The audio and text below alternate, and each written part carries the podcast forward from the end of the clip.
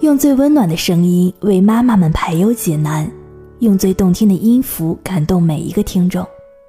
各位朋友，大家好，我是妙西，欢迎聆听妈妈 FM，更懂生活，更懂爱。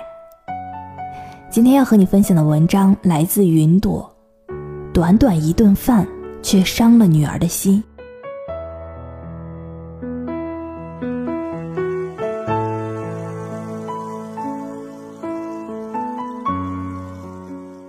昨天在一家中式快餐厅吃饭，邻座的一对父女吸引了我的注意。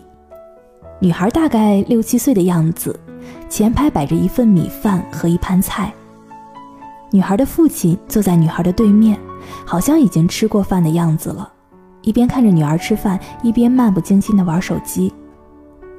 不一会儿，听到了女孩的父亲不耐烦地说：“吃饭就好好吃，眼睛不是看着饭，你在看哪里呀？”没隔几秒钟，又听到女孩父亲苛责的语气：“怎么光吃肉呢？菜都不见你吃一口。”短短的十几分钟，女孩父亲的责备不下十次，无非是吃饭不够专心、吃菜吃少了等等。从头到尾，小女孩没有说一句话，只是埋头吃饭。我不禁在心里默默地叹了一口气。我不知道这对父女平时是怎样相处的，但是从这顿不愉快的饭当中就可以看出，这位父亲的教育方式很有问题。小女孩其实并没有犯什么很严重的错误，可能有一些挑食，又或者是吃饭不太专心，但这样的小问题完全不至于父母一而再、再而三的批评。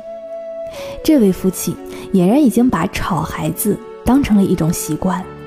也许连他自己都没有意识到，短短的一顿饭，竟然批评了女儿那么多次。也许这位父亲的做法有一点极端，可以让人明显的感受到他做法的不妥。但生活当中很多的父母也会把批评孩子的话挂在嘴边儿，遇到自己心情不好的时候，还会忍不住的对孩子大喊大叫，甚至打孩子。殊不知，这样的做法。对孩子的伤害很大。经常受到父母批评教育的孩子，会比别的孩子更容易悲观、胆小怕事、缺乏自信心。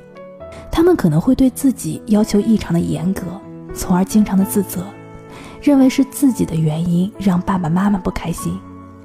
此外，经常性的批评会让孩子产生抵触的情绪，与父母产生隔阂。孩子可能会将父母拒之门外。不愿意向父母说自己的心里话，那么父母到底应该如何才能够既教育孩子，又不会伤害到孩子呢？首先，我认为不必逢事都要批评。小孩天生就是好动的，比较调皮，但父母不能事儿事儿都批评孩子，把批评孩子的话挂在嘴边儿，尤其是避免絮叨、缺乏新鲜感的批评，这样的话。不能给孩子的大脑以明显的刺激，说的越多，孩子只会把这些话当作是耳边风。同时，要多用肯定的形式来批评孩子，批评的目的是为了让孩子改好。与其强化孩子的弱点，或者是全盘否定，不如将孩子做的好的地方记在心里，强化其好的一面，然后再给予必要的指点。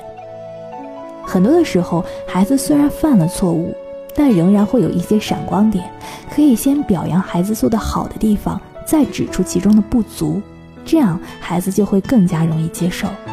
同时，不要在公共场合批评。很多的父母都会不分场合、不分情境，孩子只要是做错事，就会大声的批评，甚至当着孩子同学或者是朋友的面儿。其实，小孩子也是有自尊心的。这样批评孩子，即使是很小的批评，也会让孩子的心灵受到伤害。如果孩子确实是在公共场合或者是朋友面前犯了错误，可以小声指出，或者是回到家再耐心的和孩子讲道理。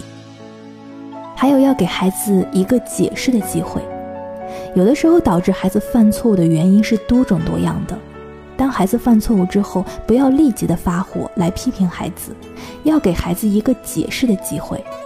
让孩子把自己想说的话都说出来，这个样子家长就能够更好的来判断孩子错在哪里，不会冤枉孩子，使批评更有针对性，也能够让孩子心悦诚服的接受批评。最后，控制批评的语气，不要认为嗓门越高效果就越好，声调和结果往往是成反比的。对孩子大喊大叫，不但收益甚微，也会伤害到孩子。批评孩子的时候，要注意自己的表情、语气和声调，要在表达方式上花心思，这样孩子才能心服口服地接受批评，使批评达到最好的效果。孩子在成长的过程当中，不可能不犯错误。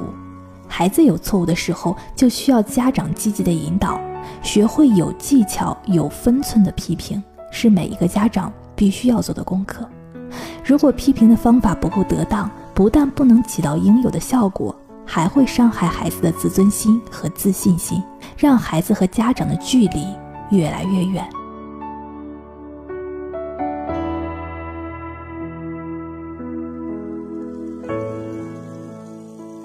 妈妈 FM，感谢您的收听。